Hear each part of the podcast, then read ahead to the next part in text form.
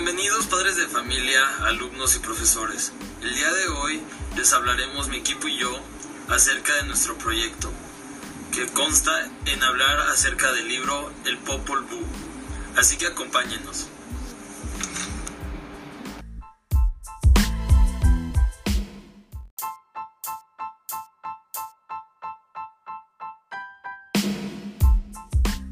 Integrantes del equipo son Alberto Ortiz Lozano, Emiliano Paz González, María Fernanda Soto Rojas y Camila García Reynoso.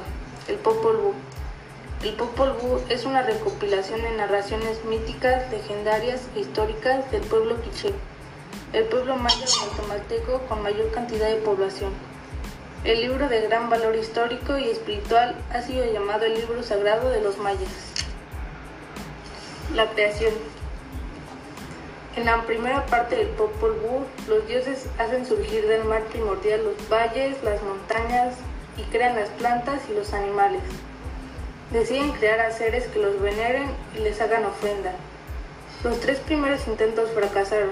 En el primero, las criaturas son los animales de cuatro patas y las aves, pero como son incapaces de hablar, deciden hacer un siguiente intento. En este forman una criatura de lodo, pero esta se disuelve al mojarse. En el tercer intento hacen hombres de madera, pero estos son incapaces de venerarlos, por lo que deciden castigar su soberbia con un huracán y provocan que sus animales, sus herramientas y las piedras de sus casas se vuelvan contra ellos.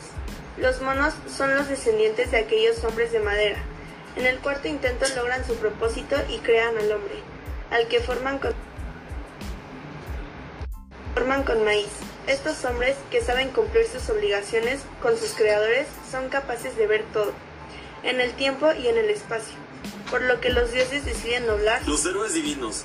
Además del recuerdo de la creación del mundo y los hombres, en el Popol Vuh se relatan las aventuras de los héroes divinos, que limpian de obstáculos para el hombre al mundo y establecen las pautas de conducta adecuada para la humanidad. Sus dos hijos, quienes llevan los nombres de dos de las fechas de ese calendario, fueron uno, Hunampu y siete Hunampu, los primeros hijos de uno Hunampu. Los gemelos uno mono y uno artesano se convirtieron en los patronos de todas las artes, incluida la escritura. Tiempo después, uno y siete Hanapu procrearon juntos a otra pareja de gemelos llamado Hanapu y Shabalanque, cuya madre fue Shkik, hija del señor del inframundo. Las aventuras de estos dos últimos gemelos transcurren en dos hasta el final de la saga. Hanapu se eleva para convertirse en el sol y es seguido por Shambalake, quien asume el papel de la luna llena. Los antiguos escritos dibujaban glifos para contar su historia y el maíz tenía su glifo para la importancia que tenía.